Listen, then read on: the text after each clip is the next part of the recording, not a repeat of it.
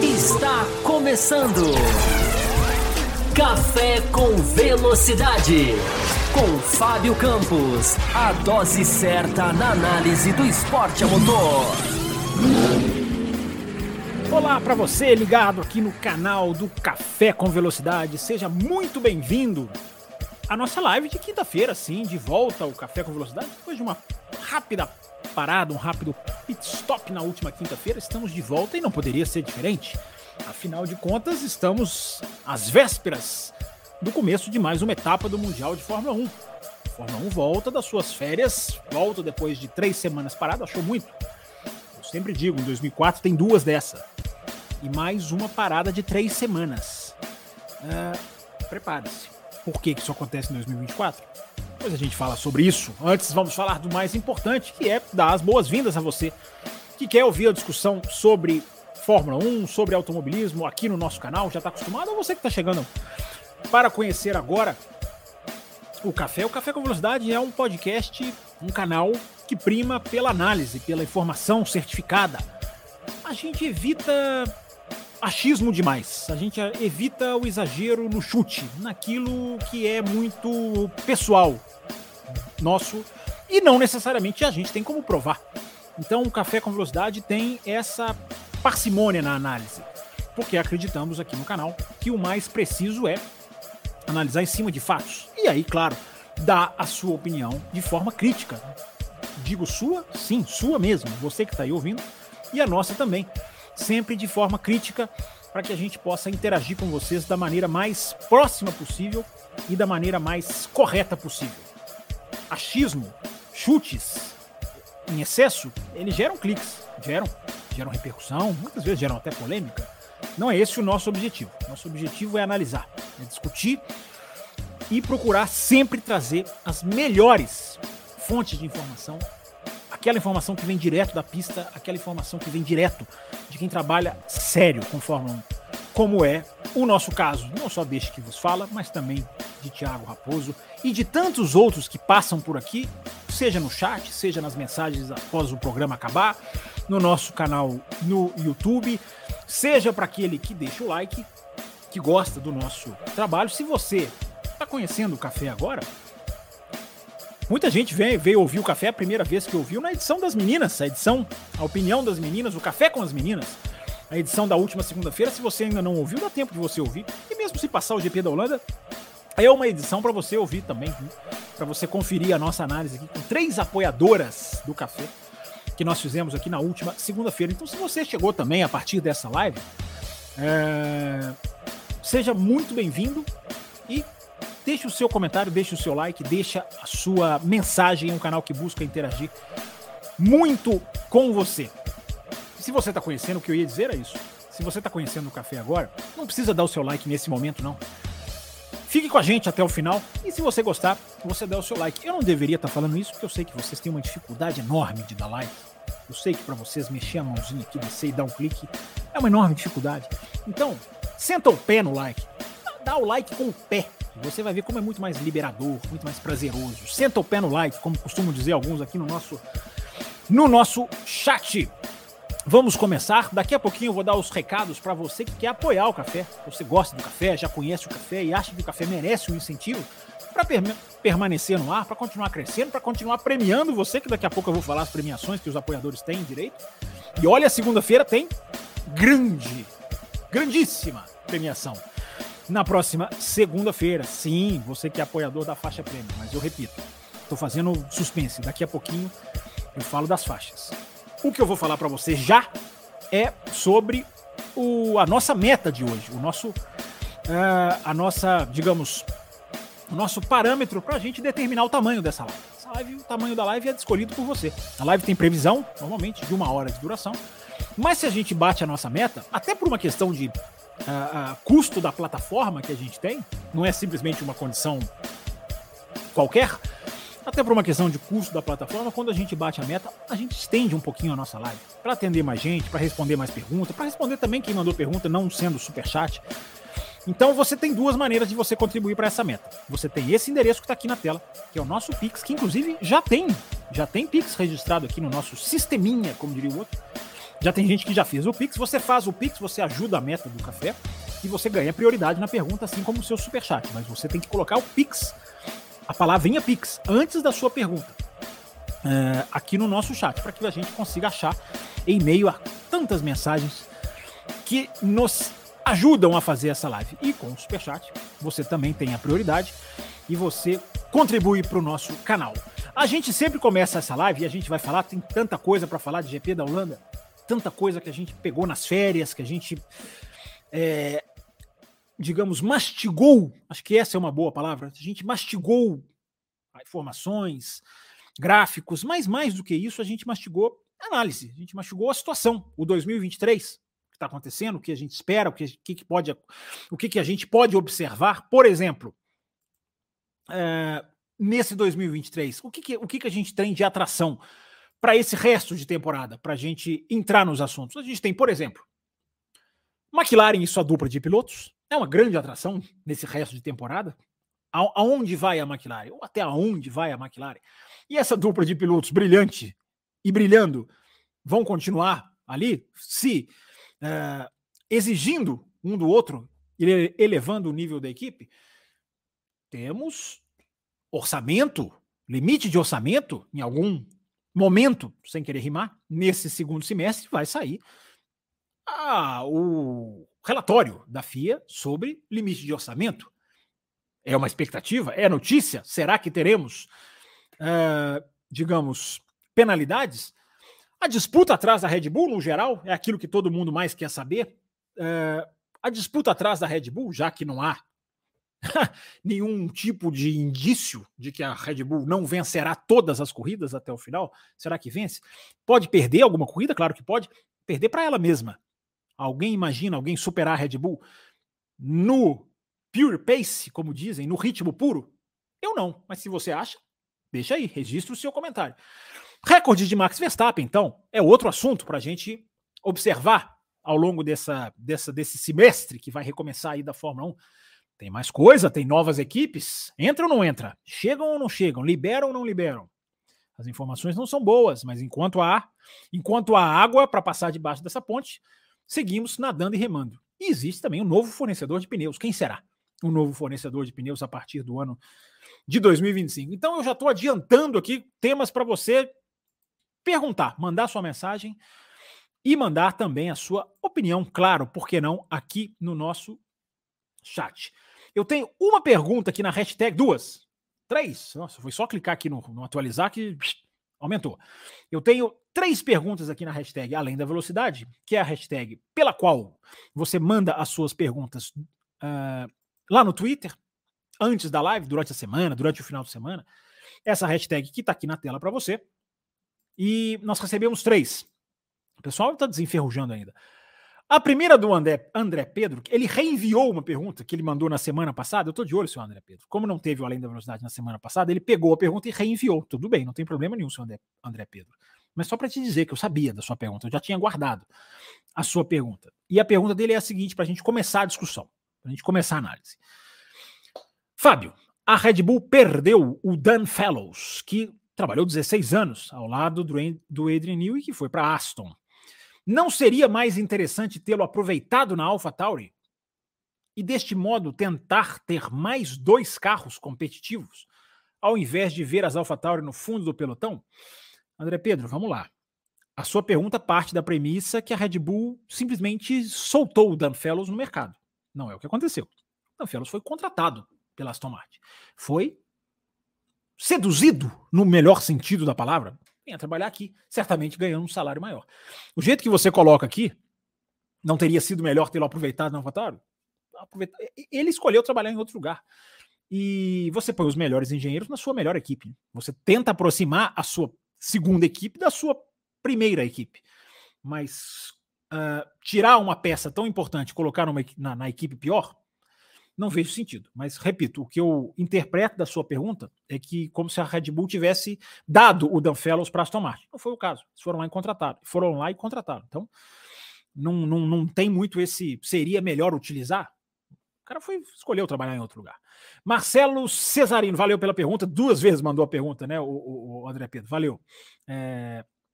Marcelo Cesarino, ele mandou a pergunta aqui um pouquinho antes de começar a nossa live. Assisto três categorias da Moto, as três da MotoGP, as três da NASCAR. Os finais de semana do Marcelo Cesarino devem ser né, mais, mais ocupados do que os nossos. Aí a Fórmula 1, evidentemente, a Indy, a Fórmula E, todas de perto, diz ele. Não vejo nenhuma. Quer dizer, não vejo, desculpa, não vejo sempre Fórmula 2, Fórmula 3 e DTM. Mas, no geral, nenhuma categoria esse ano está muito competitiva ou empolgando. Será coincidência ou alguma razão? Menos pior a Indy. E a Moto 3, Fórmula 1 a pior, na opinião dele. Marcelo, isso é uma coisa muito pessoal, né?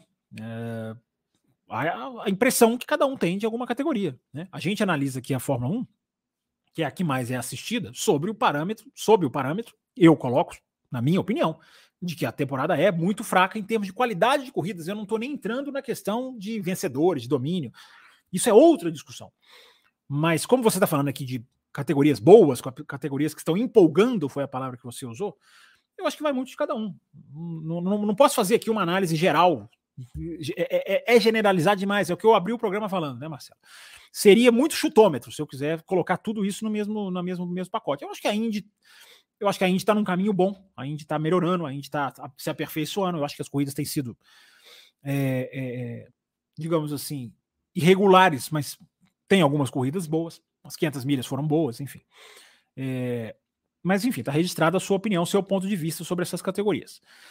É, ele pergunta aqui: mas a, a, segunda pergunta dele, só mais essa, gente, e eu venho para o chat, tá? Você já pode deixar sua pergunta, seu superchat, seu pix, enfim, pode mandando, porque só mais essa pergunta, como a gente sempre faz, né? Mas essa pergunta da hashtag, e a gente vem aqui para o chat para conversar com vocês. A pergunta do Cesarino é a seguinte: os advogados do Massa vão começar o trabalho para tentar o título de 2008. Você já deu a sua opinião sobre isso. Mas o que você acha que isso vai dar? ele tem chance de conseguir? Escorada na fala do Bernie, do Bernie parece raso. McLaren e Lewis Hamilton topariam dividir? Eu duvido, diz ele. E eu também duvido, digo eu. Uh... Vamos lá, Marcelo. É como você mesmo falou, né? Eu já dei minha opinião sobre isso. Eu acho que é, é triste ver o que está acontecendo, né? Triste ver um piloto apelar para o ufanismo e apelar para né, uma situação que ele absolutamente não tem razão não tem que buscar isso, não tem, ele não tem direito, ele não é campeão do mundo, ele não tem direito de ser campeão do mundo, até porque ele não tem direito de ser campeão do mundo, tirando o título de outro piloto que não tem nada a ver, buscando uma regra que nunca existiu, buscando cancelar uma corrida que não tem que cancelar. Né? Você tem que punir os responsáveis por aquela corrida. E você foi muito bem, Marcelo Cesarino, porque qualquer advogado de porta de cadeia chega à conclusão que você chegou aqui. Fazer tudo isso baseado numa frase do Bernie Eccleston é muito, como você escreveu aqui, muito raso. E é muito raso. Até porque o Bernie Eccleston é muito raso nas declarações, no, no seu trato com a mídia. Então, Marcelo, ele não tem a menor chance de conseguir. E ele sabe que ele não tem. Ele sabe. É o que é mais triste. Ele sabe. Ele vai com esse discurso populista até o final, dizendo que quer ser campeão do mundo, que vai buscar um título. Um título que ele perdeu porque não teve competência para ganhar. Uma corrida que ele perdeu eu estava dizendo sobre isso, né? Uh, o efeito do Nelsinho Piquet, da batida abjeta, uh, indesculpável, imperdoável, uh, o impacto da batida foi o mesmo para todos os pilotos. Levá-los aos boxes. Até porque, a, a, além de que ninguém era obrigado a ir para o box. Mas tudo bem, vamos colocar que é, tão natural que seria aquele timing que foram todos para os boxes. Todos cumpriram os boxes. O Felipe Massa não. A gente tem um piloto querendo ser campeão do mundo, cancelar uma corrida, porque a mangueira dele ficou presa no carro. É tão ridículo essa situação, é tão ridícula. É, só não é mais ridícula do que a onda ufanista e pacheca, cega e puxa-saquista atrás, que vai atrás. Né? O cordão dos puxa-sacos cada vez aumenta mais, diria uma música quando eu era pequenininho, e essa, e essa música é mais verdadeira do que nunca no caso do Felipe Massa. Então, o, o, o, o Cesarino, dividir título, cara, absolutamente, não faz o menor sentido isso que você falou, com todo respeito. Não faz o menor sentido isso. Eu sei que você coloca aqui como pergunta. Não faz o menor sentido cogitar. Por que, que você vai dividir o título? O que, o, que, o que de Singapura tem a ver com o título do Massa, a não ser que ele deixou a mangueira no carro? É, você não cancela uma corrida porque você não tem esse artifício no regulamento e porque você não pode dar este poder para quem faz cafajestagem. Porque senão você abre um precedente de uma equipe faz uma sacanagem, a corrida é cancelada. Outra equipe faz outra sacanagem, a corrida é cancelada. Aonde para o esporte nisso aí? E aí você vai cancelar o resultado de 18 pilotos que não tiveram nada a ver com isso? Nada a ver com isso. Foram lá e cumpriram o que a prova, o que a prova os apresentou. Quando você tem, e eu citava esse exemplo lá com o Adalto hoje, quando você tem um jogo de futebol, por exemplo, comprado, vendido, como aconteceu no futebol italiano, e eu vou dar aqui exemplo. Se a Juventus de Turim vende um jogo para o Parma, você não cancela Milan e Inter de Milão. Você não cancela, porque você ataca os envolvidos, você pune os envolvidos. Você não cancela um campeonato, você não cancela uma rodada, vamos falar assim. Então é tintim por tintim, Cesarino. Tá, tá, tá, tá dito aqui, tintim por tintim. Por que, que é tão ridículo o que o Massa tá fazendo? Que eu só consigo imaginar que é um cara querendo sair do ostracismo porque ele chegou ao ostracismo da carreira. Ah, Stock Car é muito legal. Mundialmente não é. Não é. É legal aqui para nós, para quem gosta, para quem assiste. Não é. E o cara quer sair desse ostracismo, é a única explicação que eu consigo achar. Né? Vamos fazer barulho, baseado numa entrevista do Eccleston, cara. E, ah, não, mas eles sabiam, então tem que cancelar a corrida. Mesmo se eles soubessem, não tem que cancelar a corrida. Se eles soubessem, olha, eles sabiam e não fizeram nada, o que eles tinham que ter feito é punir a Renault tirar a Renault do campeonato, acabar com a Renault naquele, naquela situação uh, e não cancelar a corrida. Ele quer cancelar a corrida porque ele não teve e a equipe dele não tiveram competência naquela corrida. Feio, feio demais. Muito feio, seu Felipe Massa.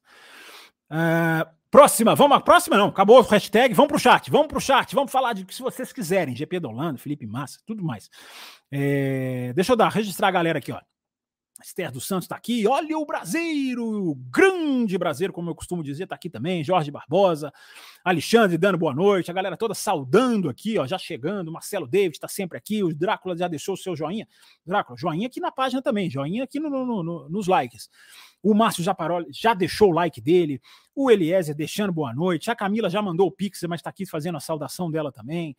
Uh, quem mais, quem mais, quem mais? Tanta gente aqui, gente. Ó, nem dá para colocar todo mundo na tela. O Henrique Cardoso, o nosso Carlos Eduardo tá aqui também hoje. É... E aí, o Silvio pergunta: já deixaram os likes? César Caseiro deixou o joinha dele aqui também. Anderson Oliveira, obrigado, gente. Muita gente aí deixando o seu apoio. Muito obrigado. Nosso trabalho tem sido muito é, é, é prazeroso de fazer para vocês, porque vocês querem análise. Senão vocês não estariam aqui. Né? Então a gente continua cada vez mais querendo ampliar nossas análises e fazer uma análise melhor para vocês, é, para que a gente possa, por que não, né? melhorar também, crescer cada vez mais. É, descabelado aqui, não liguem não, é assim mesmo. É, vamos lá, gente, vamos, vamos para as perguntas então, vamos falar aqui dos assuntos pertinentes, assunto, os assuntos que vocês deixam. Deixa eu ver, tô vendo um pouquinho a mensagem aqui, hein? Tô vendo um pouquinho a mensagem aqui. Muita saudação, mas pouca mensagem de texto corrido. É... Vamos lá, vocês acharam que a hashtag ia ficar, né? Ia ocupar, ia ocupar? Não. A hashtag já, já acabou. Vamos, vamos para o chat aqui. Vocês ditam a ordem. Deixa eu ver quem mandou a primeira mensagem aqui, mais, digamos, comentando ou perguntando. Enquanto eu estou atualizando aqui o nosso, o nosso Pix, estou vendo aqui o Pix da Camila, tem um Pix do Wanderson também, já temos dois. Eu não falei qual o valor, eu falei que tinha meta e não falei qual é a meta, né? Então vamos 15 superchat, aquela metinha hoje levemente ajustada. 15 superchats ou 10 Pix. O que atingir primeiro? Temos dois Pix aqui. Lembrando que um Pix é um superchat, então ele conta para os 15, mas se ele chegar a 10, se o Pix chegar a 10, a gente já dá essa meta como batida. Tá aqui a mensagem na tela do nosso Silvio Aparecido de Almeida. É, boa noite, Fábio Campos. Seria muito legal se os pilotos da Red Bull e AlphaTauri trocarem de carro. Ver o Max pilotando o carro da AlphaTauri. É verdade, Silvio. Seria muito é, digamos assim, seria uma quebra de rotina que faria. Vocês imaginam o barulho que faria isso, né? A expectativa para o GP seguinte seria interessante mesmo, se a gente quiser sonhar um pouquinho, mas não tem possibilidade, né? Mas você mesmo colocou. Seria. Você colocou nessa, nessa condicional. Seria, seria interessante. E o Max Verstappen também, né, Silvio? Até para concluir aqui a sua resposta. O Max Verstappen ele podia correr na AlphaTauri e ser campeão do mundo. Né? Fazer aí umas umas 5, 6 corridas na AlphaTauri e ainda assim ser campeão do mundo. Ele tem o quê? 125 de vantagem para o Pérez. Isso dá quatro grandes prêmios, pouquinho menos de cinco grandes prêmios, porque tem sprint, tem pontos de melhor volta. Então ele pode passar cinco corridas na AlphaTauri ali, voltar e brigar pelo título mundial. É, mas repito, né? É uma brincadeira que a gente imagina, mas que não não, não vai acontecer. É, antes de eu mandar a pergunta do Pedro aqui, deixa eu priorizar, né? Que eu sempre falo que eu, vou, que eu priorizo, deixa eu primeiro a quem é de direito. Vamos passar primeiro os Pix e os Superchats, depois a gente vai aqui conjugando você que mandou mensagem aqui normalmente pelo nosso chat. É, e a Camila Reis do Amaral, estava aqui com a gente na segunda-feira. Você não ouviu, vai lá ouvir, já falei. Ela pergunta aqui: as equipes levarão atualizações para essa corrida? É, gente, sempre aquilo, né? Atualização, o, o, o, o, bate, o, o batelo martido. O martelo batido é a sexta-feira, porque é onde as equipes são obrigadas a liberar, a mostrar os seus carros. Liberar não, né? Mostrar os seus carros. E aí sim indicar quais são as atualizações. Tem que indicar até textualmente e com desenho circulando. Então a sexta-feira é, é, é, é, o dia que a gente vai ter a atualização, gente. É o dia que a gente tem a, a certeza das atualizações. Previamente que eu saiba Aston Martin, mas ainda assim sem grandes detalhes. Que eu li até agora, ao que tudo indica, Zandvoort, Aston Martin. Podemos falar sobre Aston Martin. Vocês querem que a gente fale sobre Aston Martin? Sobre Red Bull? Sobre Ferrari? Sobre Mercedes? sobre tudo mais que envolve essa temporada, sobre os assuntos que eu coloquei aqui na abertura do programa, é só você mandar a sua pergunta e a gente. Vocês conduzem a like. A, a like. hoje tá ótimo, hein? Vocês conduzem a live hoje. Toda quinta, aliás, vocês conduzem. É... Mas é isso aí, Camila. A informação que eu tenho da Aston Martin. Mas vamos, vamos ver nessa sexta-feira. E, gente, atualizações. Vão me chamar de chato, e eu sou mesmo. Atualização é um termo muito vago. É, uma uma, sabe, uma, uma, uma uma letra, uma modificaçãozinha. Nosso, isso todo mundo faz. O que, que são atualizações? Grandes atualizações? A gente também a gente fica muito atualização, atualização, atualização. Isso muda todo final de semana. Fora aquelas que são adaptações para as pistas. Elas vão correr em Mônaco, vem um monte de coisa nova. Zand, de coisa específica, melhor dizendo, para a pista. Zandvoort, o que, que é para a pista? Monza, depois é Monza. Aí vai ser um monte de asa, tudo asa retinha, asa, asa. E vai estar tá lá listado como modificação em relação à prova anterior. Então, gente, calma com o assunto atualização. Eu sei que vocês adoram atualização, vocês são não dormem direito. Calma. Sexta-feira vocês ficam sabendo de tudo, mas eu sugiro ficar ligado. O que, que é adaptação para a pista e o que é um desenvolvimento do pacote. É, já que vocês gostam tanto de atualização, fica aí a dica. Não tem problema nenhum gostar de atualização, não. Tô brincando com vocês. Mas fica a dica, porque é uma coisa muito genérica. É, o Danger, Dangerous Bear, uh, o urso perigoso, né? Vamos chamar ele assim. Boa noite, Bear. Né? Boa noite. Fora que a chuva, o que a chuva pode trazer, esse GP não promete emoção alguma. O Max ganha fácil. O Max pode ganhar fácil, o, o, o, urso perigoso, e ter emoção. Pode ter emoção em outros, em outros digamos, é, pontos da corrida, mas eu entendo, eu não discordo de você, não. Claro que se ele ganhar fácil, a principal emoção já não terá existido. E de quanto ele ganhará? Essa é a pergunta, gente, que a gente tem que fazer. Que a análise pede, que o momento exige. É chegar aqui. Queria eu estar tá chegando aqui no programa pré-fim, pré-fim de férias e dizer: vamos ver se alguém pega, vamos ver o que, que pode acontecer, se há uma mais competitividade. Eu tenho falado isso aqui no canal, falei várias vezes, principalmente por causa das duas últimas corridas antes das férias da Fórmula 1 e do Raposo. Não se esqueçam, né? Ele tira férias. Eu não. Pode, quem pode, pode, quem não pode, obedece. É... Antes das férias, o que eu dizia, nas duas últimas corridas, não foi domínio, foi o ganha fácil que o rapaz escreveu aqui. Foi massacre. Há uma diferença entre domínio e massacre. A gente pode elaborar mais. Vamos atender mais perguntas aqui. Deixa eu ver, deixa eu ver quem mais aqui. Uh, tem, ah, tem superchat, atualizei aqui. Peraí, tem superchat chegando, como não? Ora, o que, que é isso? Tem mais um Pix que eu citei que eu não li ainda. Cadê ele? É o do Wanderson. Vamos achá-lo, vamos achá-lo, vamos achá-lo. Uh, peraí, gente. Às vezes, às vezes não é fácil de achar. Vocês também acham que é só sentar e fazer. Já, você já teve desse lado de cá? É uma delícia, mas dá trabalho. É, o Pix da Camila eu já li. Deixa eu ver se eu só marquei ele aqui certinho. Não, eu não marquei, mas depois eu marco. Enquanto eu estiver respondendo uma pergunta, eu venho aqui e marco. É o, é o Pix do Wanderson, que eu tenho que achar aqui. Eu já passei por ele, eu sei que ele está aqui. Achei, pronto. Com calma a gente chega lá. Wanderson, obrigado pelo seu Pix, obrigado pela sua ajuda na nossa live, obrigado pela sua ajuda no nosso canal. Com perdão do clubismo, a pergunta. Não, não precisa pedir perdão. Mas. Para, além de tirar a diferença dos carros de carros atuais, acho que Hamilton barra Alonso precisariam mudar ou adaptar.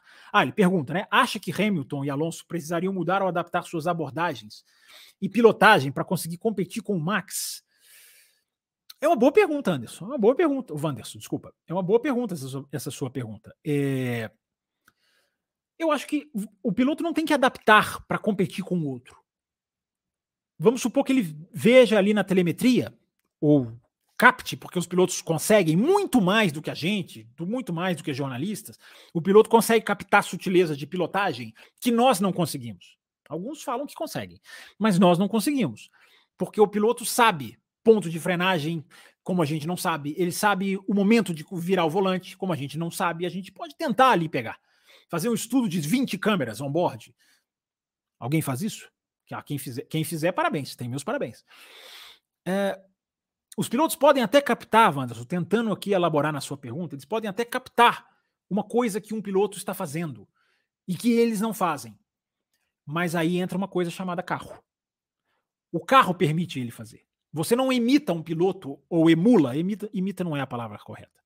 Você não emula um piloto com um carro diferente, porque cada carro tem um peso, uma aerodinâmica, uma facilidade em curva, um.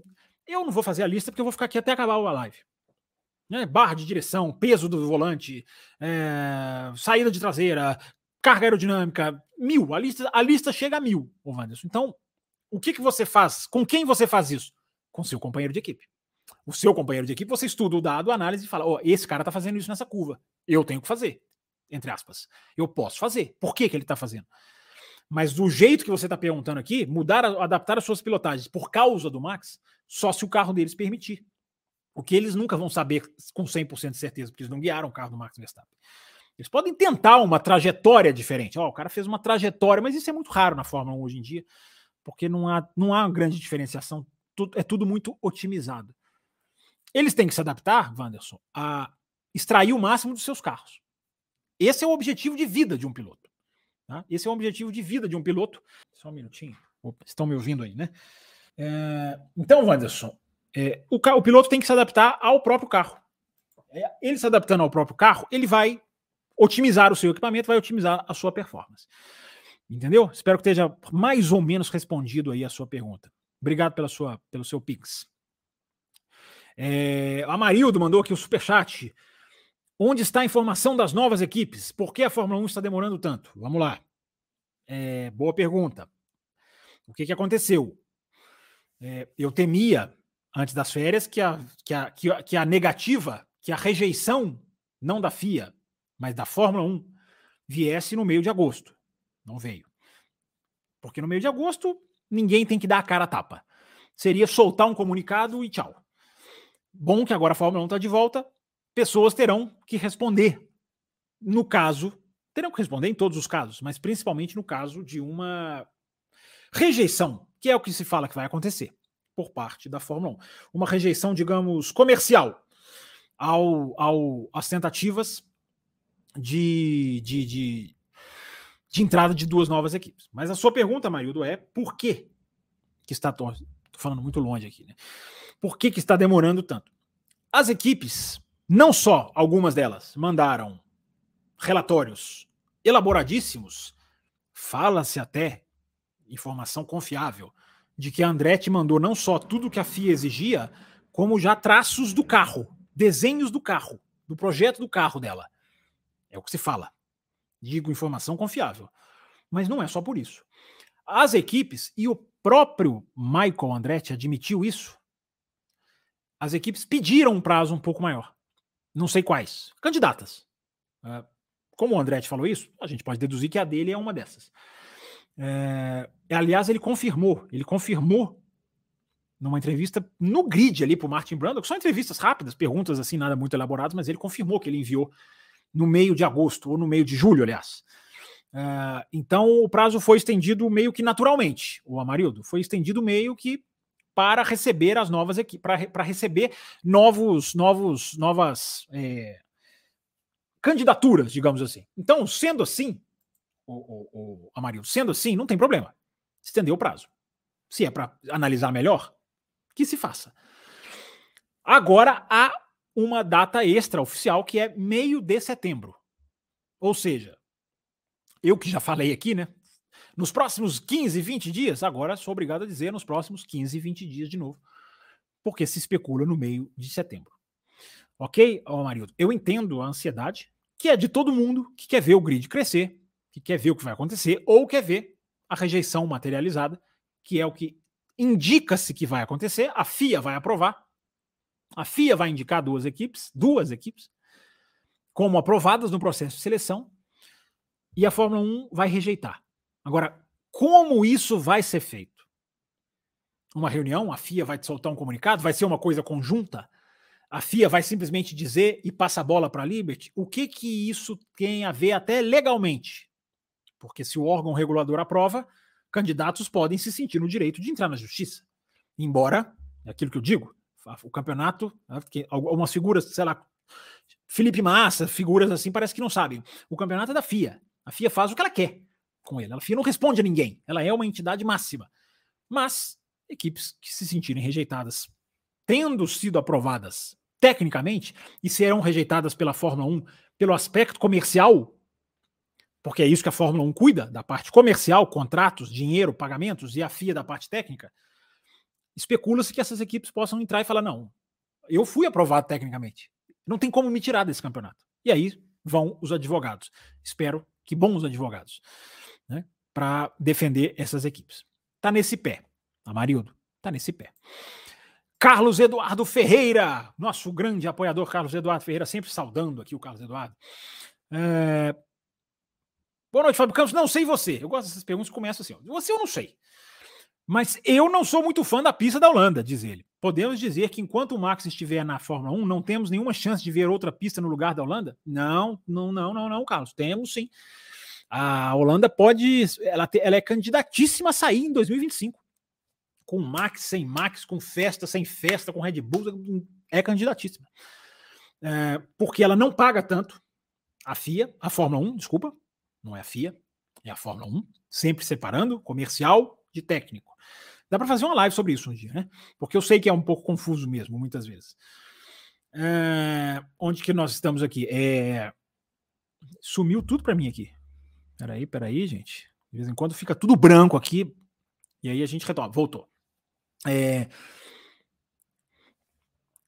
então são duas coisas que você coloca, né, Carlos? Uma coisa é outra pista no lugar da Holanda. O problema é que quando a Holanda sair, você não vai ficar feliz, Carlos, porque se a Holanda der vaga vai dar para uma outra pista que a gente não sabe qual é, mas ela também vai sair, ela vai fazer, ela vai levar junto com ela, entre muitas aspas, Spa-Francorchamps. Há uma chance muito veiculada, é aquilo que eu falei na abertura do programa, gente, a informação, e a gente já deu informações aqui de calendário antes de todo mundo. Quem conferiu o, Além da Velocidade no dia 22 de junho, 22 ou 26, soube informações do calendário de 2024 que se mostraram precisas corrida no sábado, uh, deslocamento do Azerbaijão, deslocamento de Suzuka no calendário. Isso foi apurado e foi informado aqui. Então, outra coisa apurada, e que essa não é tão definitiva quanto era de 2024, até porque essa é mais para frente, é, Carlos, que Holanda e Spa, Holanda e Bélgica, revezem. Cada um ano um, um ano uma, um ano outra, para dar lugar a outras pistas. Eu lamento se isso acontecer, até porque eu não sou a favor de rodízio, não acho que faça bem para as pistas, e principalmente uma pista como o Spa-Francorchamps. Mas tem essa chance. É, a outra coisa que você coloca, eu comecei pelo final e terminando. É, a questão de ser fã da pista da Holanda. É, ok, a pista da Holanda não é a melhor do mundo. Mas você viu, Carlos e ouvinte do café, vocês viram um vídeo que a Fórmula 1 colocou alguns dias atrás nas suas redes sociais? de uma da batalha de 1984, se eu não estou enganado, de Lauda com Prost em Zandvoort. Não, não tem nenhuma ultrapassagem grande assim. Eu nem, eu nem sei se há ultrapassagem. Há um carro embutido na traseira do outro. E os carros, você tem ali a noção de como os carros eram menores, eram mais ágeis, e principalmente, já conversamos sobre isso uma vez, né, Carlos? Seguiam um ao outro embutidos na traseira. Você viu o Prost embutido na traseira do Lauda. Aí você repensa a pista. A gente não gosta da pista, mas por quê? Porque a Fórmula 1 realmente não casa com essa pista? Nada a discutir, nada a questionar. É, mas se a Fórmula 1 fosse um pouco menos, digamos, difícil em termos técnicos, será que a gente não teria outra visão da pista? Eu repito, não acho que seja nenhuma grande, nenhum grande circuito. Mas vamos lá. Né? Eu acho que muito é da Fórmula 1. Eu já vi boas corridas de Fórmula 3 em Zandvoort. Já vi boas corridas de Fórmula 3 em Zandvoort. Fórmula 3. Claro, Fórmula 1 jamais será Fórmula 3. Mas, enfim, o que a gente tem lá? Duas, duas curvas inclinadas. O DRS vai abrir lá no meio da curva, ou antes da curva final. É... Porque a zona de abertura do DRS, se eu não estou enganado, confesso que eu não parei, mas se eu não estou enganado, voltou aqui. É... O DRS vai abrir antes da curva inclinada, ou seja, você vai ter uma super reta de DRS, e aí a gente tem aqueles problemas que a gente né, volta e meia, é obrigado a lembrar. Porque aqui no canal do Café, a gente não aceita o DRS de mão beijada. A gente não se acostuma com esse artifício que tão mal faz para as corridas de carro. Porque faz mal para a qualidade das ultrapassagens. Ah, mas sem ele, ok. Não é 8 ou 80. Não é porque 8 seria ruim que o 80 a gente tem que, a gente tem que tolerar. Vamos buscar o 40. Que tal discutir o 40? Também é assunto para uma live inteira, hein? se a gente quiser fazer um dia. É... O Carlos pergunta aqui: como é o desgaste de pneu, aderência e nível de downforce na Holanda? Vamos atrás, seu Carlos, vamos lá, vamos pegar aquela tabelinha da Pirelli, vamos entrar aqui, vamos abrir a tabelinha da Pirelli, que ela tem. Eu já sei que você quer a tabelinha da Pirelli, né, seu Carlos?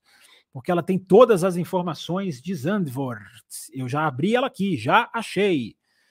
Deixa eu salvá-la aqui, porque aí eu vou compartilhar para colocar na tela para vocês. É... Deixa eu colocar aqui. Ok.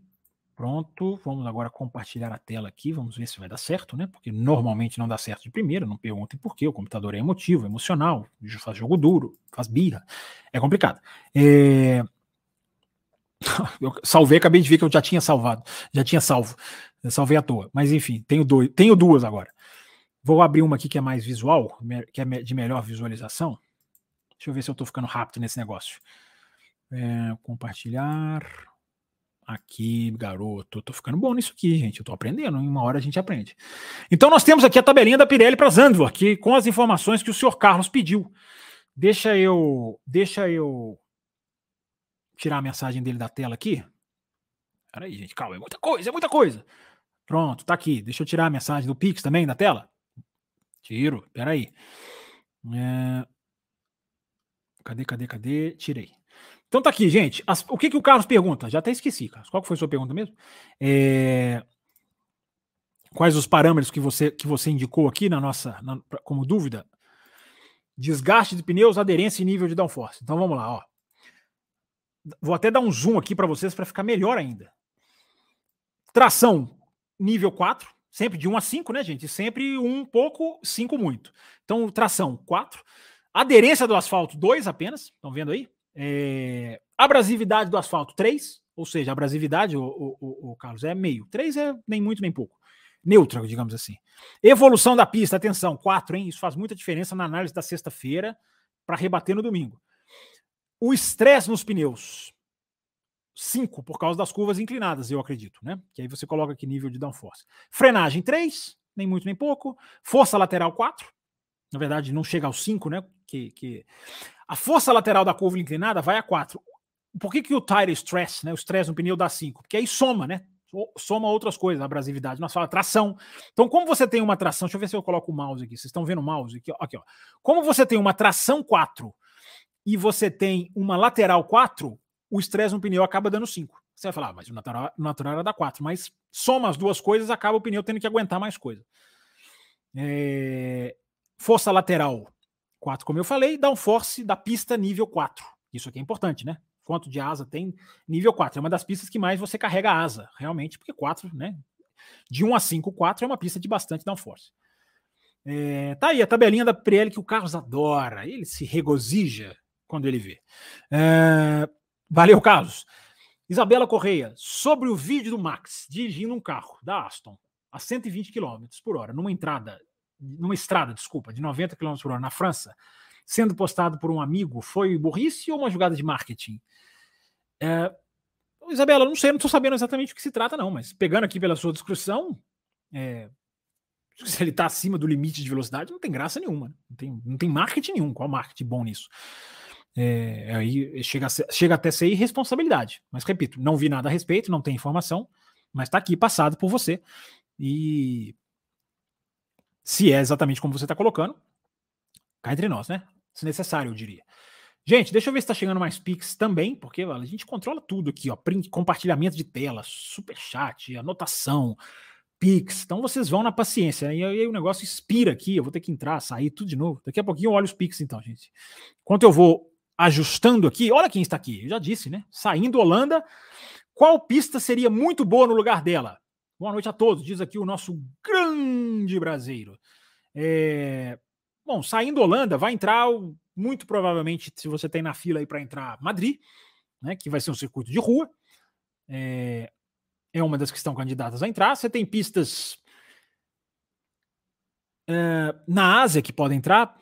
É, a gente já falou aqui em um programa, tem até o recorte aqui no canal. Coreia do Sul já chegou a, já chegou a se conversar. Uma segunda etapa no Japão. Existe a possibilidade, mas esfriou bastante. Então, pistas para entrar você tem. Eu colocaria, o brasileiro, para responder você qual seria, qual pista seria muito boa, Malásia. É uma pista que eu, eu acho excelente, cara. Uma ótima pista de Fórmula 1, uma pista é, curvas de alta, uma pista desafiadora, duas retas enormes, embora reta na Fórmula 1 hoje, infelizmente, não seja a mesma coisa do que, do que era quando Malásia entrou. É, então, essa seria, na minha opinião, Brasil, uma pista, uma pista bem, bem legal para entrar. Mas vocês podem deixar aí no chat, no superchat, ou enfim, aqui no, no, no canal, ou no comentário do vídeo. Se você está ouvindo depois desse live, você pode deixar aí a sua opinião também. Qual pista você queria, você queria ver, você queria assistir de volta na, ou de volta ou entrando na Fórmula 1 pela primeira vez, uma pista do automobilismo americano, quem sabe, talvez, enfim. É... Vamos lá, vamos lá, vamos continuar. Pa estão pagos aqui os, os superchats e Pix, acho que li até o momento aqueles que nós temos. É... Vamos ler algumas perguntas aqui enviadas pelo chat. Vamos ver aqui quem deixou mensagem aqui desde o comecinho da live, subindo, subindo aqui para trazer mensagens cronológicas. Eu tinha prometido ao Pedro Veloso, eu cheguei a colocar rapidinho a mensagem dele na tela, então deixa eu pagar a dívida aqui com ele. É... Boa noite a todos. Poderia falar um pouco a respeito de alguma atualização levada para o GP da Holanda, é, das três primeiras colocadas no campeonato? Se há alguma possibilidade de dar alguma emoção? É, Pedro, eu já meio que respondi né, na pergunta da, da, da da Camila, né, sobre atualização. É, se fala das tomates. Agora, dar alguma emoção depende do que você se refere. Se, se você acha que dar alguma emoção é buscar a Red Bull, esquece, esquece, tem que trocar o carro. E mesmo assim, a gente nem, nem isso garante. Né? Que é uma discussão que a gente tem tido aqui a respeito de 2024, já olhando lá para frente. Tamanho buraco que existe. Porque quando o buraco é tão grande, você começa a discutir até onde ele vai. É, como tapar, ou como saltar, como queiram, esse buraco. Então, se você está falando disso, Pedro Veloso, eu não tenho nada animador para te falar. Agora, se você chama de possibilidade de dar alguma emoção na briga interna delas ali, uma atualização, por exemplo, das Tomate é muito bem-vinda, porque as Tomate ficou para trás. Então, se as Tomate avançar, brigar com McLaren, brigar com Ferrari, ela ainda briga, mas não da mesma maneira, né? Mas se puder, se a, se a, se a Aston Martin puder se reenergizar, digamos assim, é bom, é emoção. Né? Depende do que você está chamando de alguma emoção. É... Vamos lá, vamos continuar aqui. É, o Marcelo David diz aqui, ó, pela thumb a gente vê o resumo da temporada. Pelotão e a Red Bull, a Red Bull isolada. Essa, elas são escolhidas com essa sutileza, o, Marcelo David. Que bom que você capta essa sutileza. É, o Samuel Oliveira jantando, ouvindo aqui a live. Obrigado, Samuel. É, quem mais, quem mais, quem mais? Like é bom e faz bem a live. Bonito, Henrique, bonito. É... Já pega o carregador? Peguei, Alexandre Rossi, peguei. Tá carregadinho aqui a live. Demorou um pouquinho, porque justamente eu fui lá buscar para não esquecer. É... O Marcelo Davis coloca aqui: qual o tamanho da atualização da McLaren? É...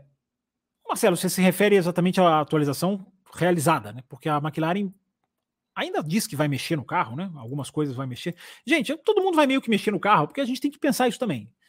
É, a gente fica muito nisso de 2024, quando que vai virar o carro de 2024. Não há grande diferença. É, uma, é, é no sentido de que há uma evolução, uma continuidade. Então, abandonar o carro de um ano para olhar para o outro carro, ok, acontece, mas isso tem que ser relativizado, né? Porque não é assim, pronto, esse aqui não, não tem mais nada. Isso só aconteceu em 21 para 22. Ali você tinha uma mudança, dois carros diferentes, né? duas, você tinha que fazer carro de duas categorias diferentes, dois campeonatos diferentes. Ali, ali você tinha essa coisa mais assintosa. Agora não, agora, mesmo focando no, no, no de 2024, atualizações vão aparecer em 2023. Vocês podem ter certeza que em Abu Dhabi vai ter atualização. Como eu respondi aqui para Camila, atualizações pequenininhas, adaptações, ajustes aqui e ali, porque tudo é informação. É, agora, ele pergunta aqui da, da atualização da McLaren. É, o impacto né, da atualização da McLaren, eu, eu entendo assim. O, o, o Marcelo, é, 83% dos pontos da McLaren, 83, 83, 83% dos pontos da McLaren foram acumulados depois da atualização.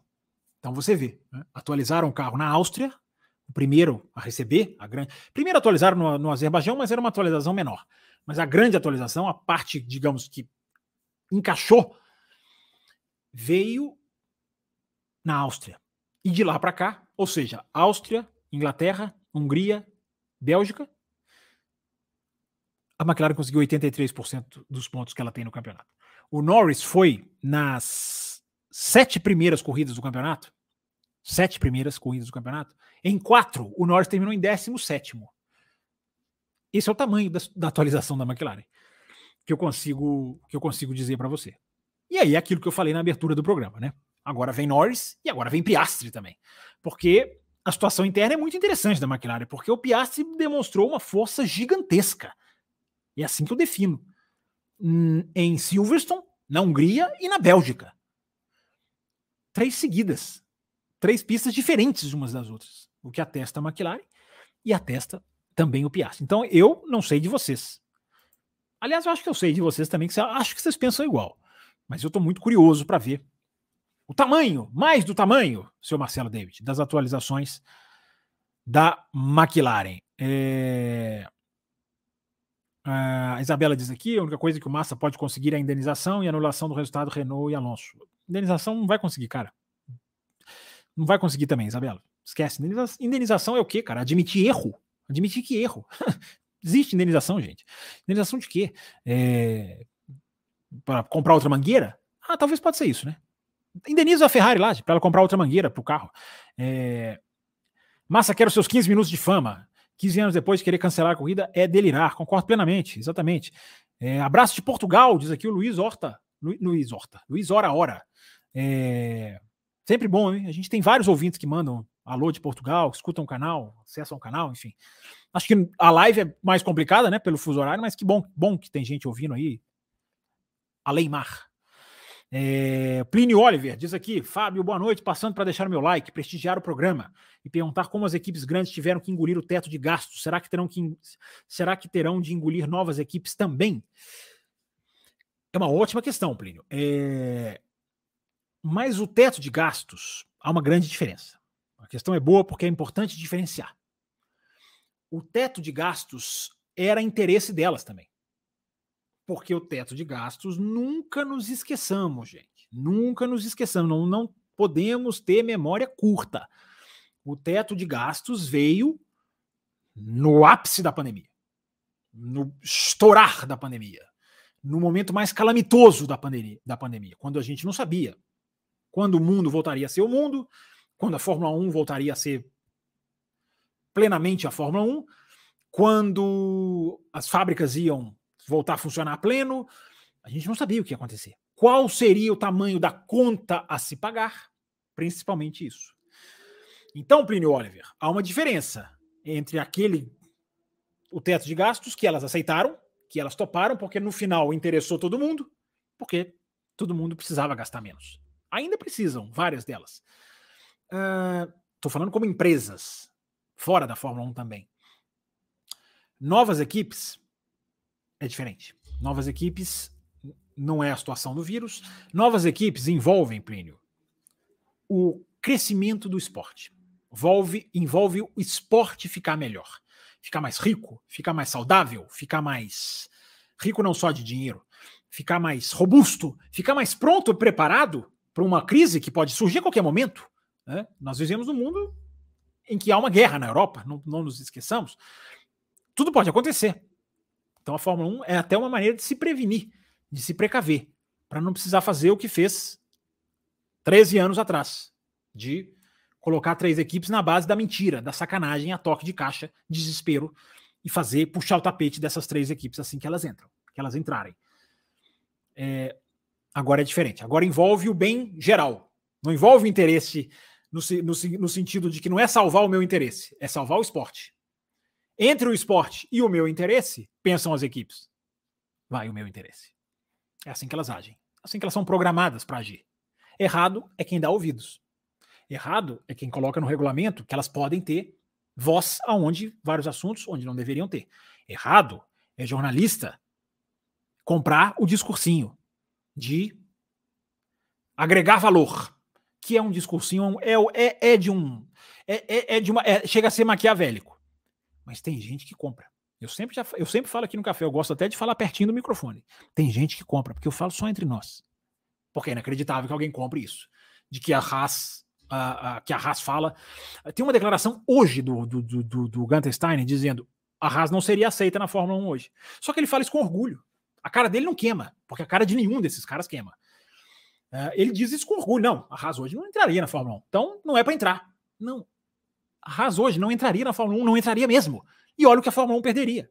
Olha o que a Fórmula 1 não teria. Olha o que a Fórmula 1 seria mais pobre sem a Haas. Não que a Haas mude o, o nome, o valor do dólar, mas acrescenta, contribui, uh, faz parte do esporte, tem momentos legais de se acompanhar. Uh, hoje a Haas não entraria. E o Gunter Steiner diz isso batendo no peito, com orgulho. Era para ter vergonha de dizer isso. Porque hoje a Fórmula 1 é muito mais rica do que era quando a Haas entrou. Muito mais rica. Incomparavelmente mais rica. E é, é isso que esses caras estão fazendo. Então, Plínio, Tomara que elas, para responder você, tomara que elas tenham que engolir. Tomara que na hora de pôr a caneta, caneta, tomara que na hora de pôr a caneta no papel, a Liberty faça o que é certo. Embora tudo indica que não fará. Mas, enquanto a caneta não está no papel, vejamos o jogo político aonde pode levar. Já imaginaram? Para pensar, para terminar. Já imaginaram? A FIA faz o que tem que fazer, transparente, como o senhor Sulayen diz que é, e nesse caso está sendo, neste caso, sim. Diz para o mundo: aprovamos. Agora é com a Liberty. Agora é com a Fórmula 1. A pressão em cima desses caras vai ser grande. Pelo menos eu espero. Uh, valeu, Plínio. Tem mais superchat chegando? Creio que sim, hein? Creio que sim. Vejamos aqui. Se for sim a resposta já já eu volto para as perguntas não super chat, não super chateadas, super chateadas. Olha que interessante. É... Deixa eu ver, a do Brasil aqui eu já li.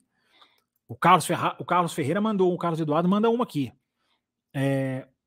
A estoque saindo do push e indo para o DRS não seria um atraso de competitividade? Ou o DRS pode ser menos assintoso do que o atual push? Ah, você pode ter um DRS menos assintoso e um push é, discrepante, ou o contrário, você pode ter um push.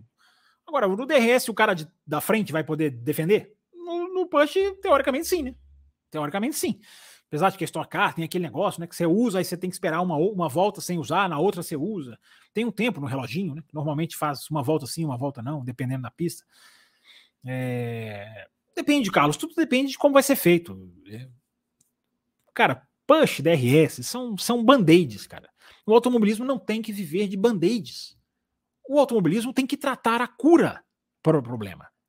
Tem que trabalhar a cura, não viver de band-aids. Mas tem categorias, e muitas vezes a Stock Car se encaixa né, nesse, nisso que eu vou dizer agora. Tem categoria, inclusive uma chamada Fórmula 1, que querem a quantidade ao invés da qualidade. O pavor de não ter uma procissão. Então, como que a gente evita a procissão de qualquer maneira? Abre a asa, o cara deixa o cara passar, o cara abre, não tem disputa nenhuma. E a grande consequência? A triste consequência, né, Carlos? A aceitação, a normalização por parte de imprensa e torcedor.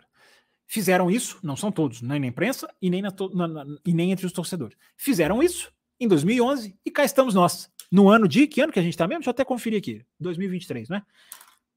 12 anos depois, cá estamos nós. Aceitando o DRS, convivendo com ele, nos acostumamos. Ele está aqui, ó. Ele faz parte aqui do nosso negócio aqui, do nosso, da nossa turma aqui.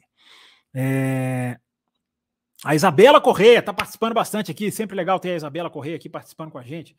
É... Sobre o vídeo do acidente da Super Fórmula, pode atrapalhar o futuro de Lawson na Red Bull? Quais seriam outros candidatos para a vaga do Pérez? Uh, um acidente atrapalhar o piloto? acho que a única maneira disso acontecer, Isabela, é ele não ganhando o campeonato. E esse acidente tendo, sido o fator que o, deixou, o fez deixar de pontuar. Nesse sentido, assim, com essa, com essa, com essa, com essa escadinha de raciocínio, dá. Agora, o acidente, ah, esse cara não vai pilotar porque ele bateu. Acho que isso é meio bem, bem surreal, né? É, até porque o acidente ele rodou, ele rodou. Né? O que veio depois é outra história. Ele rodou. Para quem viu as imagens do acidente, você vai, você vai o quê? O cara vai deixar de pilotar a Red Bull porque ele rodou. Cá entre nós, né? A Terra é o multimarco, não seria tão. É, e outros candidatos para a vaga do Pérez. É, eu acho que é, vai tudo depender de como a Fórmula 1 tiver o um mercado de pilotos lá na época que o Pérez for sair da Red Bull. Que eu, já, eu falo, digo, insisto, repito. É no final de 2024, não é, não é em 2023. É, eu até já disse aqui no café, né? a partir do momento da primeira corrida de 2024, o Pérez pode cair a qualquer momento. Da primeira, mas até, até 2024, ele é piloto da, da Red Bull. E aí tem o Ricardo, que é um cara que está lá claramente para ser avaliado. Se ele não entregar, quem vai? Hum, vamos buscar piloto de fora. E aí, quem será o piloto de fora? Quem tem contrato ali? Quem tem. Quem vai ter a brecha para pilotar? Ou quem tem contrato com cláusula de performance? Aí seria muito chute da minha parte dizer, Isabela, mas o Lawson e o Ricardo são, por serem Red Bull, Red Bullianos, são candidatos naturais. Esther dos Santos está aqui. Oh, legal ter a Esther aqui, que estava aqui na nossa live de segunda.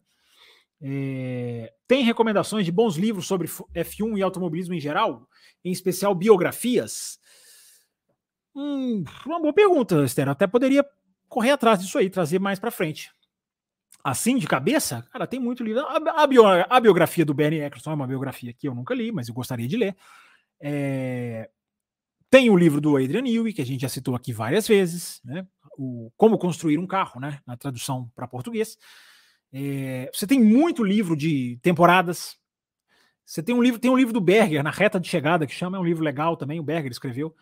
Você tem muito livro de temporadas, livros. O, o, o, o como é que chama? O Rush, né, 76, ele tem um livro. Uh, você tem livros que contam histórias de equipe, você tem livros, como, por exemplo, tem um livro que chama História do Brasil na Fórmula 1, que também é um livro né, para quem quer acompanhar os primórdios, os pilotos do automobilismo brasileiro que lá chegaram. Então, podia, é, é, poderia fazer uma listinha mais elaborada, viu, Esther? Mas, assim, puxando de cabeça, é... tem muito livro do Senna, né? Muito livro do Senna. O Senna é o piloto mais publicado, sem dúvida nenhuma, né? do, do, do, automobilismo. Então, é isso. É... Gente, estamos chegando aqui no fim. Estamos estourando aqui já. Deixa eu ver, deixa eu puxar mais superchat aqui, mas vamos responder mais algumas perguntinhas, né? Porque quando a gente começa um pouquinho atrasado, a gente, a gente dá um pouquinho, a gente, como um juiz de futebol, né? A gente dá um acréscimo também aqui no finalzinho. Então vamos lá, vamos, vamos pegar mais perguntas aqui também. É, deixa, eu, deixa eu atualizar o meu Pix aqui, porque é aquele negócio, né? É importante atualizar o Pix para você que está mandando a sua mensagem ou que quer mandar a sua mensagem via Pix. É, enquanto isso, deixa eu puxar mais perguntas aqui. Deixa eu ver se tem mais algum superchat na fila. Tem, chegou um aqui agora há pouco. Uh, agora há pouco é bonito, né? Considera que a renovação do Hulk e do, e do Magnussen, pergunta o Carlos Eduardo Ferreira, era a melhor opção para a Haas ou eles poderiam ter ido buscar no mercado americano? É, viu que o Ericsson vai para Andretti? Sim, o Ericsson na Indy, né? Vai ser piloto da Andretti na Indy, saiu, anunciou essa semana. É, o Grosjean, que está sem saber, né? O futuro do Grosjean, que está tá indefinido. E não sei quem eles poderiam buscar no mercado americano, não. O, o, o Carlos, eu, eu, o Palu, eu tinha uma certa dúvida se ele não tinha algo na, com a Haas. Porque o contrato do Magno, o contrato do Huckenberg era evidente que seria renovado. É absolutamente evidente. Não precisava nem de informação para deduzir isso. É... O Huckenberg, eu fiquei pensando se ele não poderia, o, o Magnussen, se ele não poderia ser, o Palu poderia entrar no lugar dele. Né? O único nome de, de você está falando no mercado americano, não acho que existe mercado americano para contratar, não, cara. Eu acho que era o Palu. E poderia ser o Palu, né? E, mas aí o Palu tá lá envolvendo também com a, com a, com a, com a na Indy, também envolvido numa questão contratual lá de novo com a McLaren, enfim. É, é aquele negócio, né, o Carlos? Você está perguntando se, é uma boa, se era a melhor opção. É, eu acho que é uma. É quase que uma, um atestado de dificuldade do carro esse ano. O carro é tão complicado, é tão difícil no sentido de que ele desgasta tanto pneu, e isso é tão crucial na Fórmula 1 de hoje, que você, por exemplo, mandar o Magnussen embora, sendo que o Magnussen mostrou em 2022 um bom ritmo, é... eu acho que não, não, não, não, acho que seria legal. Ah, o Magnussen tá mal? Concordo, o Magnussen tá mal. É... Mas se a equipe já viu que o, que o, piloto é capaz, se a equipe acredita no piloto, tem que mandar embora. A gente tem que quebrar um pouco, gente, esse rodízio de assim, o cara tá mal, tá fora. O cara tá mal, ele não, ele não tem que ter. Não, o cara tá mal. Gente, pilotos passam por anos ruins. Vocês vão se lembrar aí, não precisa nem citar aqui. Vocês vão se lembrar. Tem muito piloto, passa um ano ruim e no outro ano volta, no outro ano melhora. É, então eu não vejo nada de nada de aberração na, na, renovação da Haas, não, Carlos, porque é o seguinte, né, cara? É, na contratação do Magnussen, quem escuta o café sabe, tem até corte aqui no, na aba de vídeos do canal. É, não fui contra a contratação do Magnussen, porque eu entendi, lendo, como que a Haas estimava o Magnussen quando o Magnussen saiu. Porque saiu para o Mazepin entrar com dinheiro. É, então a equipe tem informação, a equipe tem uma, uma, uma, uma, uma Quando a equipe confia muito num piloto, eu acho que merece o crédito. Então eu não fui contra a contratação do Magnussen, não era o que eu contrataria. Mas uma coisa é você não é o que você contrata, outra coisa é você ser contra. No, quando estourou, mais uma vez, aquilo que eu jamais embarcarei que é o pachequismo, que é o ufanismo, que é o Brasilzão da massa, ou do massa, como queiram. É, eu fiquei navegando e me divertindo no dia em que o Magnussen foi anunciado. Eu fiquei me divertindo no Twitter, vendo o choro, o, o, o, o, esperneamento, a, as mensagens vociferando que a Haas. Eu vi até gente dizer que a Haas não era séria ao trazer o Magnussen, ao trazer o Huckenberg. Ou seja, não contrata o que eu quero, não é séria. Uma equipe só é séria quando ela contrata quem eu quero. É muito egocentrismo para comentar a Fórmula 1, né, gente? Então, é, o ufanismo todo é, é, é, escalpelando a raça por não colocar o Pietro Fittipaldi. Gente, Pietro Fittipaldi como piloto de Fórmula 1 tem que ser muito ufanista para querer. Muito Brasil, Zil, Zil para querer. Por quê? É, base técnica, ninguém tem. Porque não existe. Então, é divertido ver isso. Então, eu não fui contra o Magnussen. Quando o Huckenberg também foi anunciado, mesma coisa aqui no café, né? Nós dissemos aqui, é um piloto que mostrou muita coisa, apesar da imagem que as pessoas têm dele, porque as pessoas são muito resultadistas. Então o cara não tem o resultado que as pessoas querem, o cara não serve. Que contratação absurda, a Haas não é séria. O cara provou mais uma vez. E eu continuo esperando e eu não vi nenhuma retificação em rede social, em lives. É, eu estava errado a respeito do Huckenberg, eu não vi ninguém falar essa frase. Ninguém. Difícil admitir o erro às vezes, né? Porque às vezes, às vezes dói mesmo, assim, tem uma, tem uma coisa aqui dentro, né? Não deixa admitir. Não tem problema nenhum admitir erro, gente. Não tem problema nenhum. É, é, faz até bem, muitas vezes. É, porque o Huckenberg não tem pódio. Ah, Fábio, ele não tem defeito? Claro que ele tem. Claro que pódios ele poderia ter conseguido em algumas situações que ele não aproveitou. Claro que não é um piloto perfeito. Mas Bater carimbo? Eu acho um pouco de exagero. Uh, que mais? Que mais? Que mais, gente? Que mais? Vamos lá, vamos lá. Mais perguntinhas aqui. Estamos chegando ao final da nossa live. Tem dois pics que chegaram aqui do nosso Goat, né? Não é Goat, não é você que mandou aqui? Foi você aqui, tá aqui as suas mensagens. Vamos priorizar aqui as mensagens do The Goat with No Name. Ele não tem nome, então não posso nem ver aqui, nem falar o nome dele, porque ele não tem nome. É, toda essa, essa treta entre Ganassi e Palu e McLaren. O que mudou de 22 para 23 entre Palu e Ganassi? Pois é, o, o, The Goat, essa, essa questão é muito. Eu tenho muita coisa que eu quero ainda ir atrás. Vou, vou, vou confessar para vocês. Eu ainda quero voltar aqui no café e fazer um, digamos assim, um comentário conclusivo sobre Palu, Ganassi, McLaren, Indy e 1. Porque tem tanta pergunta que suscita, Gold, que eu ainda não sou capaz de responder, muitos de nós ainda não é. E eu tô apurando, cara, eu tô procurando textos no, na imprensa americana, eu tô, eu tô, eu tô, eu tô indo atrás disso. É, para tentar entender um detalhe aqui e outro ali. Uma coisa que eu descobri essa semana, pesquisando sobre esse assunto. O contrato que o Palu tinha com a McLaren para 2024, tinha, tem, não tem, enfim, o contrato que se diz, é, teria uma cláusula que ele poderia sair desse contrato se ele tivesse uma proposta de uma equipe de Fórmula 1. Então é, é como se fosse assim, ó, McLaren, eu sou com vocês, sou, sou terceiro piloto de vocês para o ano que vem, né? Piastri e Norris é dupla titular, Palu é o reserva. Mas se uma equipe de Fórmula 1 o contratar, ele está liberado desse contrato. Por isso que eu ligava com a Haas. Eu pensava, será que a Haas não é essa equipe? Será que ele não tem alguma coisa com a Haas? Pode ser com a Williams ou pode ser com a Alpha Tauri. Não descartem a Alpha Tauri. Não descartem Palu na AlphaTauri. Não estou dizendo que tem grandes possibilidades, que está caminhando para isso. Não, só estou dizendo não descartem. Atentem-se ao nível da mensagem. Não estou dizendo que é provável, nem não estou dizendo nem isso. Só não descartem. Uh, e aí tem isso, o, o, o, The Gold. Uh, por que que esse, por que que esse garoto muda de repente? O que que ele, o que que ele assinou com a McLaren? Ele assinou um contrato para ser piloto da Indy, que é o que tudo indica, é o que todos dizem. Mas qual a incidência da Fórmula 1? O Piastri, o Piastri, o Palu está desistindo da Fórmula 1? Viu que não tem chance e ele tentou? O staff dele tentou? Viu que não tem chance? Olhou para a Indy e falou: "Então, já que eu não vou para a Fórmula 1, eu vou ficar na Ganassi". Porque na Indy a Ganassi é melhor do que a McLaren.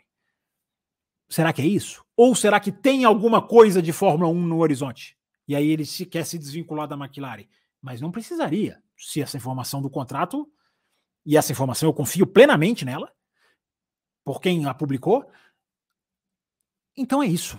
É uma pergunta que anula a outra, é uma resposta que vai em contra a outra. Então é isso. É, eu estou muito atento a essa questão do Palu, querendo me aprofundar mais para trazer para vocês. Evidentemente, a, a, a, questão é essa. E, enfim, até, até, até deixa eu ver aqui se tem mais alguma, alguma é, alguma anotação aqui. Enfim, é, são esses pensamentos. Né? É, o quanto que pesou o sucesso do Piastre?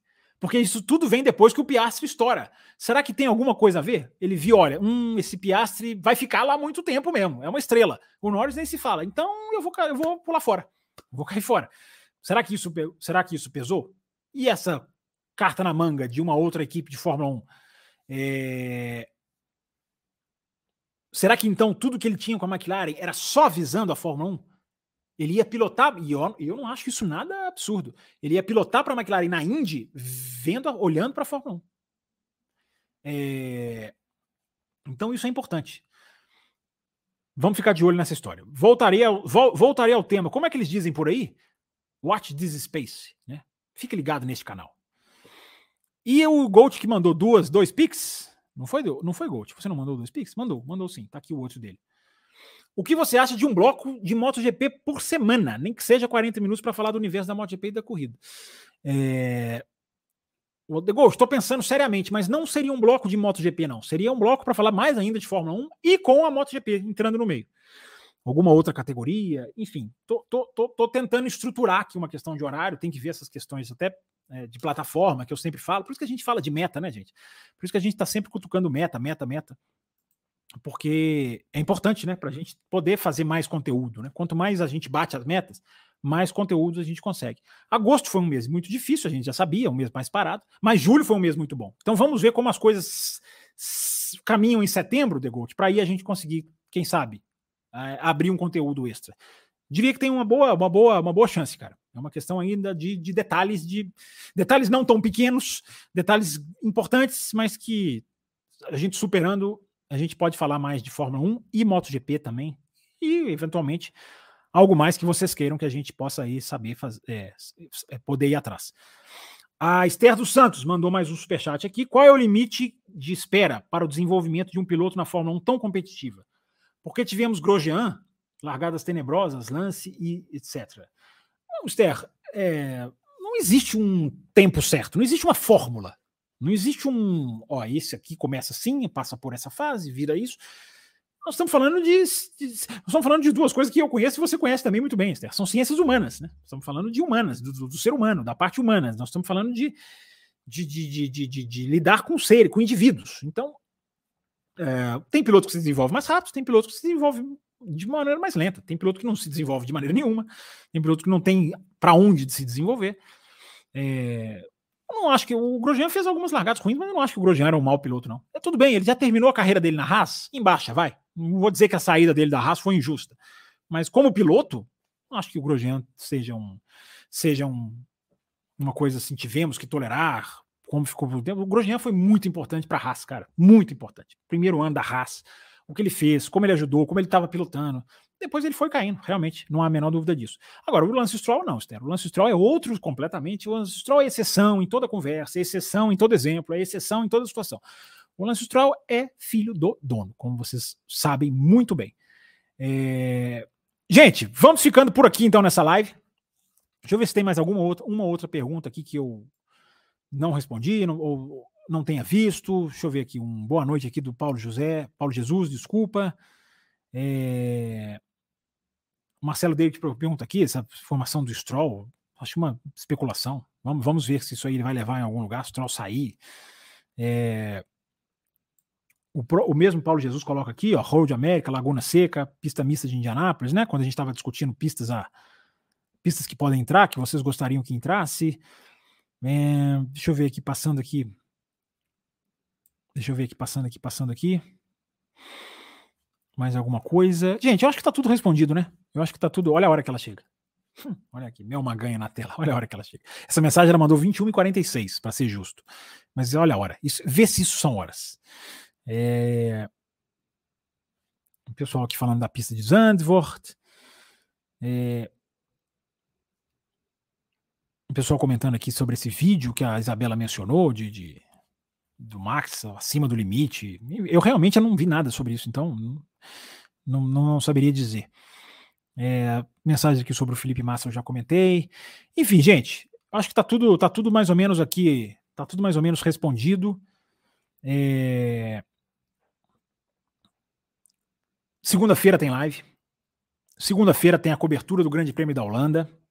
Segunda-feira aqui, ó, voltando das férias, o André Keller. É, André Keller, sintonizou suas férias, sincronizou suas férias com a Fórmula 1. Então o senhor fique sabendo que também na segunda-feira, uh, pós-volta das férias da Fórmula 1, tem o café analisando os detalhes da prova, o final de semana, uh, as atualizações, as equipes, enfim, o começo do fim desse campeonato, ou o começo da segunda metade, fim tá, fim tá cedo para dizer ainda, né? Mas uh, agradecendo a todo mundo que assistiu essa live, todo mundo que fez o Pix. Deixa eu falar rapidinho do programa de apoio, porque eu prometi falar, e se eu não falar, o Raposo fica bravo. Tá passando aqui, tá? Você tem, se você gosta do café e quer apoiar, você tem três maneiras. Uh, o Apoia-se, que está passando aqui, o apoia.se barra café, é um lugar onde você pode ir lá escolher a sua forma de pagamento, por exemplo, quero pagar no boleto, quero pagar no cartão, deixa lá o seu e-mail, para qualquer problema a gente contacta, é o Apoia-se é uma forma. A outra é o YouTube, que você já sabe, você já conhece, é só clicar aqui no YouTube e ser apoiador. Pelo YouTube você também tem as mesmas faixas, a mesma condição, e você rapidinho você entra como apoiador. Aliás, inclusive, no, até dar as boas-vindas para um apoiador, para um novo apoiador que chegou aqui essa semana, que entrou como apoiador do café, tem um nome diferente, Lugares e Fatos, se eu não estou enganado. Vem com um nick diferente, mas enfim, apoia o café, não tem, não tem, tem problema nenhum. Seja bem-vindo aqui ao nosso time de apoiadores. Se tornou um apoiador nessa semana, ontem ou anteontem. E a última maneira de você apoiar é essa que passou o tempo inteiro aqui na tela, né? É, que é através do Pix, através dessa chave que está aqui. Você também pode apoiar por essa chave, você também pode é, contribuir mensalmente com o café, você manda um Pix para esse endereço, entra em contato com a gente, ou deixa o seu contato lá no Pix, a gente ajusta com você certinho, datas de pagamento, enfim, a faixa que você faz parte, a premiação. E aí você entra. Então vocês têm essas três faixas. Segunda-feira sai o segundo ingresso para o GP do Brasil. Atenção, ingresso para o GP do Brasil, sim. Nós já sorteamos um e segunda-feira sai o segundo ingresso. Sim, prometemos para o finalzinho de agosto. Segunda-feira, o ingresso final para o setor G do Grande Prêmio do Brasil. Sim, de Fórmula 1, para apoiadores da faixa Premium. Nessa segunda tem sorteio. Nessa segunda você saberá se você vai a Interlagos com o ingresso do café, ou se você vai a Interlagos ter que correr atrás de alguma outra maneira. Gente, muito obrigado a todo mundo que acompanhou, então, portanto, essa live, todo mundo que mandou mensagem. Segunda-feira estamos de volta para falar tudo do mesmo jeito que a gente fez hoje. Buscando a informação certinha para analisar em cima dela. GP da Holanda. Abraço para todo mundo, valeu demais pela audiência e até a próxima.